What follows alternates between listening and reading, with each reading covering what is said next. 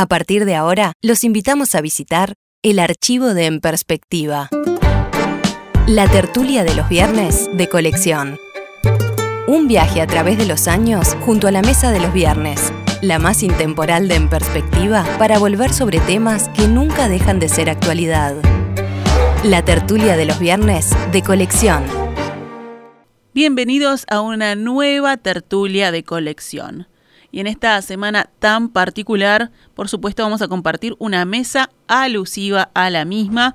Nos vamos hasta el año 2010, precisamente al 2 de abril. Cada uno de nosotros vive los días de esta semana de manera diferente. Para algunos es la Semana Santa, para otros es la Pascua judía y para otros se trata de la tan ansiada semana de turismo, esa semana en la que tienen la posibilidad de hacer una pausa en sus actividades y disfrutar de uno o más feriados, depende del caso. ¿En qué se basan estas diferencias? Y bueno, en que unos son religiosos y otros no. Y es tomando ese punto de partida que hoy, Viernes Santo, les proponemos una tertulia especial, con una mesa integrada por un agnóstico, un sacerdote católico, un rabino judío y una pastora protestante. Ya veremos qué sale de este encuentro, pero empecemos primero por los saludos y las presentaciones. ¿Y qué tal si, en primer lugar, le doy la bienvenida al anfitrión, al único que ha quedado de la tertulia de los viernes, a Carlos Maggi. Buen día, Carlos. Bien, buen día, estoy muy contento, triste porque no están mis compañeros, pero alegre por esta renovación y esta experiencia nueva que creo que va a salir muy bien. Tú eres el agnóstico de esta mesa. Acá yo soy el malo, el, abogado del diablo, vamos a discutir sobre esa base. Bueno, sigamos ahora con la dama de la mesa. Saludo a Vilma Rommel, que es pastora de la Iglesia Evangélica Luterana Unida, integra el Consejo de Iglesias Cristianas del Uruguay, es argentina, Sí, muy buenos días. Vive en Uruguay desde el año 98, más, más de 10 años. Exactamente, hace 12 años ya voy por el décimo tercer año residiendo aquí en Montevideo. Bienvenida. Especial. Y muchas gracias por la invitación y por esta mesa tan este, variada en la cual vamos a aprender seguramente muchas cosas. Sigo. El próximo saludo es para Ariel Kleiner, rabino de la nueva congregación israelita, también argentino. Vive en Uruguay desde hace tres años y tiene 33. ¿eh? Así es. Bueno, un gusto, buenos días para todos. Hak también, como decimos en estas, en estas fiestas. Eh, es un gusto para mí poder estar aquí en el programa y poder compartir esta tertulia con todos ustedes.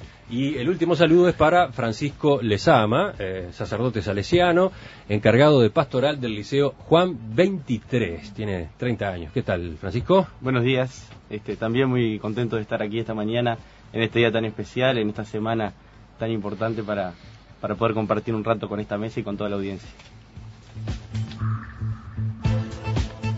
Carlos, te toca a ti dar el puntapié inicial. Sí, este, yo estaba, tuve que pensar mucho y, me, asustaba un poco esta situación, ¿no? No porque esté en inferioridad numérica, sino porque estoy en inferioridad noxiológica. ¿Perdón? ¿Inferioridad qué? Noxiológica, soy el que sabe menos de los cuatro. Ah, bueno. Y eso es muy importante para discutir, saber dónde está uno. este, y nada, estuve pensando, estuve haciendo apuntes y creo que por lo menos para discutir me alcanza, no creo que más que para eso. Este, eh, no, no, este es, una realidad, no quiero, este, me siento un poco impresionado también. A mí me importa mucho la gente que se juega la vida y además la muerte, ¿no? Y este, entonces yo me siento impresionado siempre frente a un sacerdote. Este, la, el planteo que yo pensaba era este, empezar por generalidades, el manejo de los valores religiosos supone establecer una relación entre la vida cotidiana y la metafísica, entre la vida común mundana y otra realidad que no es el, más acá, sino que es el más allá. Y la, la metafísica, que está más allá de las leyes naturales y de nuestra percepción natural, es una realidad para quien la puede percibir y es una irrealidad para quien no la puede percibir. De ahí sale que haya creyentes que haya agnósticos que no, que no creen o que no pueden creer, y haya ateos que, creen firmemente en la no existencia de Dios. No es lo mismo. No es lo mismo. Es decir, hay gente que tiene fe y la gente que no tiene fe puede no tener fe porque no tiene capacidad de percepción de un mundo que escapa a la percepción común. Y hay ateos que creen firmemente que todo eso es una, una ficción en la cual no se puede creer porque no existe. El agnóstico duda, y yo diría en mi caso por lo menos, que estaría mucho más cómodo si pudiera creer. sería menos sincero, pero estaría mucho más cómodo y mejor. Este, la... Mira, ahí creo que ya el padre Lezama tiene algo para decir. Sí, no, además recojo el guante de que te impresionas adelante de un sacerdote y, me, siento un poco interpelado también, espero no impresionarte negativamente, este, por lo que dijiste al principio. No, pero te decía, el, generalmente tú sabes que eh, tengo la percepción, acá también los otros compañeros en la mesa podrán decirlo, de que la gente que no tiene fe eh, tiene esa percepción de que es más cómodo creer. Y en general no es así. Yo diría de que este, creer eh, implica y pone otras cosas en juego en la vida que hacen que no sea mucho más cómodo, este, mucho más seguro, este, trae otras incertidumbres, trae otras dudas que creo que son distintas de las del no creyente, pero que, que ponen en juego otros movimientos del alma. Pero algo, pero algo no me puedes negar. Un creyente está más acompañado que un agnóstico en la vida y en la muerte. Tiene un respaldo comunitario, en eso sí, en eso sí te, puedo dar la derecha. a eso que me refería. Depende de la mm. cultura también. Hay culturas en las que el no creyente es mejor tratado, o el agnóstico es, es mejor tratado que el, que el creyente. Sí, es que una cosa curiosa para conversar entre nosotros es el, avance extraño que ha tenido la ciencia y la filosofía en los últimos tiempos, si hablo del último medio siglo, digo yo, ¿no? Este, hay un punto que va avanzando en el conocimiento humano y cuando se dice la, los que están seguros de las leyes naturales se manejan con ellas, son unos y los que no están ahí están en la creencia, que es otra cosa metafísica, se olvidan de que la ciencia cuando llega a un punto y logra tener una filosofía de la incertidumbre, comprueba como la física cuántica que las cosas son o no son y pueden ser de otra manera. La física cuántica admite el azar en el ser físico. Es así, pero casi siempre. Esa es la filosofía de la física cuántica, ¿no? Que está muy cerca del milagro. Yo pienso que eso no habla de la, de la materia y de la estructura del universo, sino que habla de la capacidad humana, ¿no? Que llega hasta donde puede y cuando no puede conocer más es sorprendida y dice sí, a veces sí, a veces no. Pero la física cuántica llega científicamente a pensar eso, que es una cosa muy parecida al milagro, ¿no? este, y me gustaría saber qué, dice la, pastora Romel sobre, sobre el punto sobre el que recién se lanzaba ya eh, el padre Lezama. ¿Es más cómodo o más incómodo tener fe? Bueno, este, yo debo decir que no porque seamos creyentes en Dios, tenemos una fe absolutamente estable como una este, tabla rasa. Los seres humanos, yo siempre lo este, trato de hablar con, con, la membresía o con las personas que me encuentro, somos como una especie de electrocardiograma, ¿no? como una buena imagen. A veces eh, tenemos una fe este, muy arraigada, muy profunda, pero en muchas oportunidades cuando nos suceden cosas que no podemos explicar en la vida, ¿no? o accidentes, o enfermedades, este, o falta de trabajo, entonces muchísimos creyentes, muchísimos cristianos y cristianas empiezan a dudar y se preguntan, ¿y dónde está Dios? ¿Por qué me tiene que suceder a mí esto o lo otro? Entonces, las personas que este, nos denominamos creyentes en Dios, este, no somos absolutamente estables. Estamos permanentemente en la búsqueda de afianzar nuestra fe en Dios y encontrar la explicación racional. Otras veces no la hay y estamos en la línea en que nos hablaba este, nuestro compañero, pero estamos siempre en la duda, ¿no? Y la duda es la que nos lleva a seguir profundizando en nuestra fe en Dios y en esta Semana Santa de manera especial meternos para adentro y descubrir cómo vivió Jesucristo y cómo pudo soportar todo esto, que también trasciende los límites racionales. ¿Y en el caso de un rabino? Yo la verdad que concuerdo con lo que con, lo que traía la pastora. Creo que sin duda, o sea, los seres humanos, eh, en definitiva, eh, generamos aquellos que creemos un diálogo con Dios y tenemos nuestras idas y vueltas, por supuesto, ¿no? Ese es un, ese es un frente, el de las dudas, pero y el otro, el que de algún modo parecía aludido en lo que decía el padre Lezama, creer implica también compromisos, implica ah, eh, obligaciones. Claro, yo creo más que nada para nosotros, que de alguna forma podemos decir que en el sentido más amplio de la palabra tenemos un rol de educadores, ¿no? Y creo que el desafío que tenemos es poder llegar a las personas que no necesariamente creen con un mensaje que sea relevante para las vidas. ¿No? O sea, que, que, digamos, que no esté allí en lo alto, en el más allá, sino poder traerlo a nuestros días y que sea útil para el diario vivir, para el comportarnos en la calle, para el poder dirigirnos en sociedad, ¿no? Entonces me parece que ahí es eh, un, un, gran desafío que tenemos los creyentes, pero los creyentes desde el punto de vista educador, como decía, en el punto, en el sentido más amplio de la palabra, ¿no? Sí, yo dije se está más cómodo o se está menos cómodo, es una manera bastante grosera de expresarse. este, yo este, pensé, se puede, puedo afirmar de manera más fina eso, tienen menos posibilidades de estar desesperados que las que tienen un agnóstico. Mm. Un agnóstico no tiene este, vías de, consuelo muchas veces y los creyentes la tienen. Así que no es una mejor situación no creer. No creer es una peor situación. es una situación diferente, pienso, porque encuentran consuelo en el prójimo, seguramente, ¿no? En la persona que está más cerca o en la persona que vamos descubriendo en esta vida para este recibir consuelo y compartir nuestras situaciones. hay un poeta peruano que se llama César Vallejo, que escribió dos versos absolutamente terribles y que tienen que ver con esto.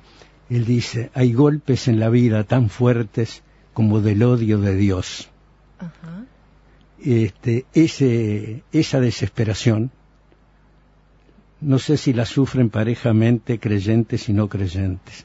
Yo pienso que es peor para los no creyentes cuando uno llega a sentirse golpeado duro y no sabe qué es lo que pasa y llega a la desesperación, ¿no?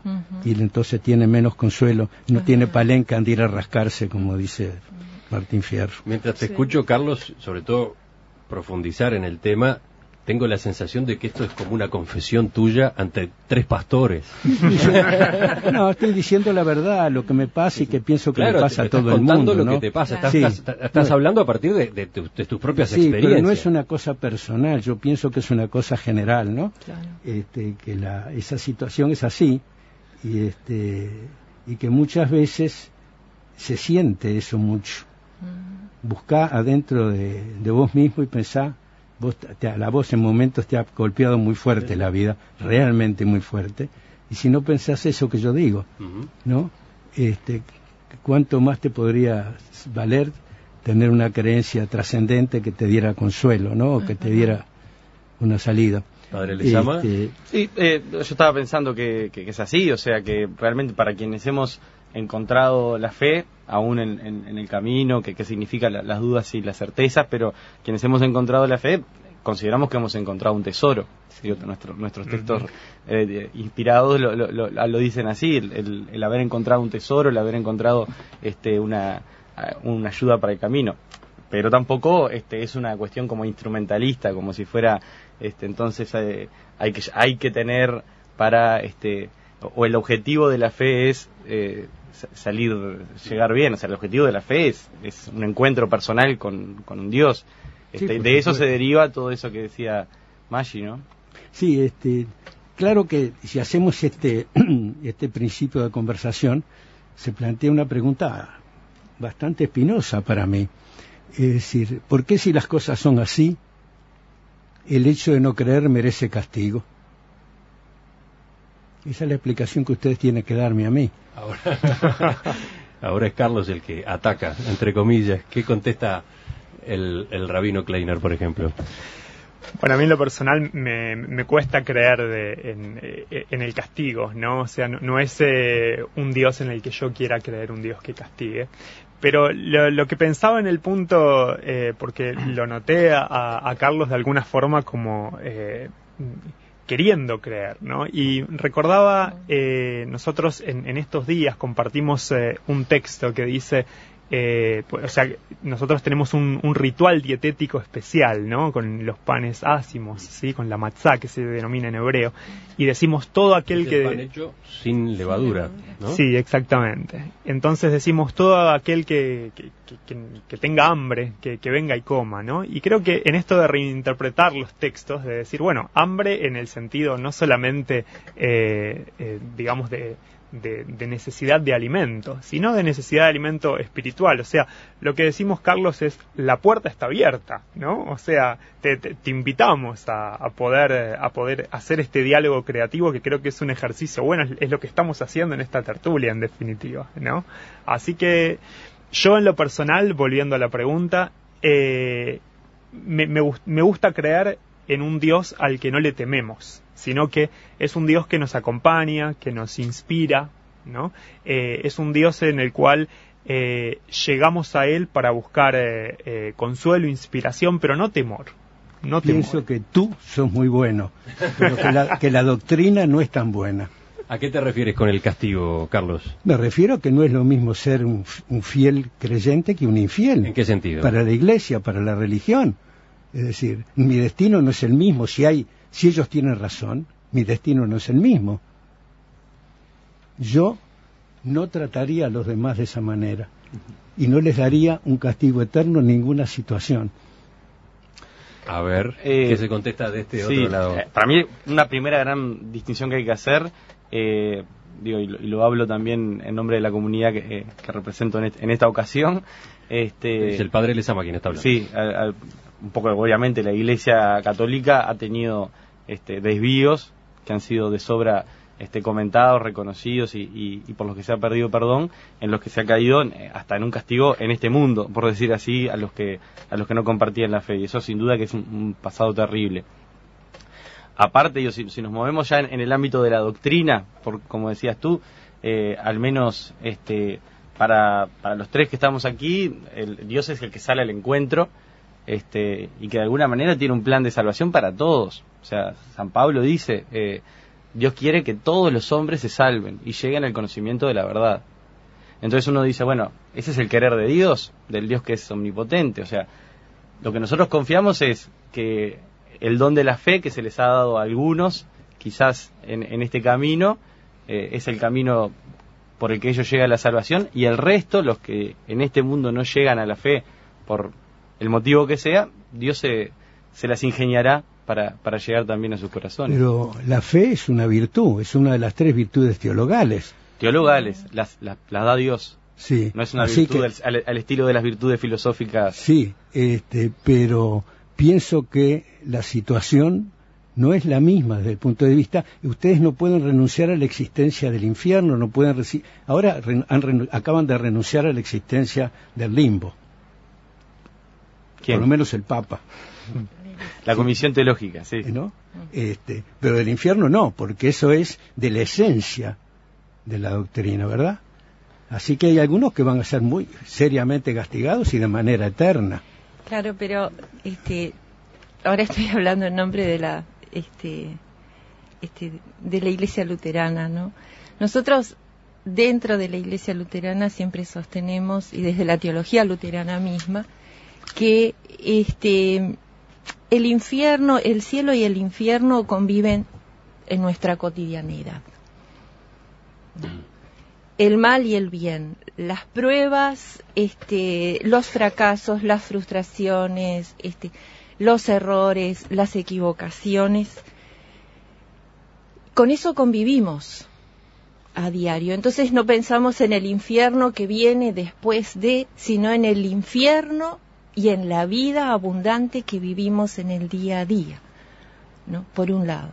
Por el otro lado, si miramos, si lo miramos desde este lugar, no podemos entender a un Dios de castigo, sino a un Dios de amor Y este, Jesucristo mismo, este, cuando Él vino y estuvo enseñando entre este, el pueblo, lo que nos vino a decir es, bueno, vamos a humanizar esa ley que viene planteada desde el Antiguo Testamento, no para poner la ley en primer lugar, sino al ser humano en primer lugar, mirar al ser humano en su mundo de equivocaciones y en su mundo de contradicciones, porque nosotros mismos, los seres humanos, somos contradictorios este, permanentemente. Y en esa situación este, humana contradictoria, Dios envía a su Hijo que es amor, para regalarnos todos los días nuevas oportunidades. También para superar y este, reconciliarnos a veces hasta con nosotros mismos, para luego poder reconciliarnos con Dios. Y este, yo siempre sostengo, especialmente mirando el llamado, el llamamiento que hace Dios a Moisés, a Jeremías, a Isaías, este, y a Abraham, Dios les dice a ellos, y en, en varios salmos también, yo te conozco desde el vientre de tu madre. Es decir, que Dios está dentro de nosotros previa a nuestra existencia. Por lo tanto, somos nosotros quienes que tenemos que en algún momento poder el dar el paso y decir, bueno, si Dios está dentro de mí, yo en algún momento de mi vida voy a tener la oportunidad de reconocerlo. Yo pienso este, que soy un, un sujeto occidental y cristiano Estoy formado así y estoy hecho para apreciar en todo lo que valen la ordenación de valores de Jesús, que es una figura divina o humana, de cualquier manera siempre muy extraordinaria. Entonces, para mí la filosofía cristiana no es lo mismo que la religión católica o protestante o la que sea las religiones están fundadas en el horror que causa el juicio final. Y eso para ustedes, para ustedes, y, por mm". cómo vienen, no es una situación cómoda. Ustedes no pueden prescindir de eso, no me pueden decir que no. Así que yo insisto en que hay una desproporción inmensa entre lo relativo que es un ser humano, lo débil, lo poco que puede conocer, el poco alcance que tiene, ¿no? Somos muy poquita cosa frente a las grandes cosas del universo concebible. ¿Cómo puede aplicarse un castigo eterno para una cosa tan débil y tan insuficiente como es un ser humano? Claro, ahí yo, aparte de que adhiero a lo que comentaba recién eh, mi hermana Vilma, eh, hay una cuestión también como de, de, anhelo y de preguntas sobre el más allá, sobre el trascendente, que, también hay que, me parece importante responder. Y en ese sentido, nosotros, creo, los tres concebimos, eh, como decía, la fe no tanto como un conocimiento, este, capaz que como un conocimiento, pero en el sentido que tiene más bíblico, en el sentido de relación, del conocimiento que se da por la relación. la fe es una relación con Dios en la que además Dios toma la iniciativa.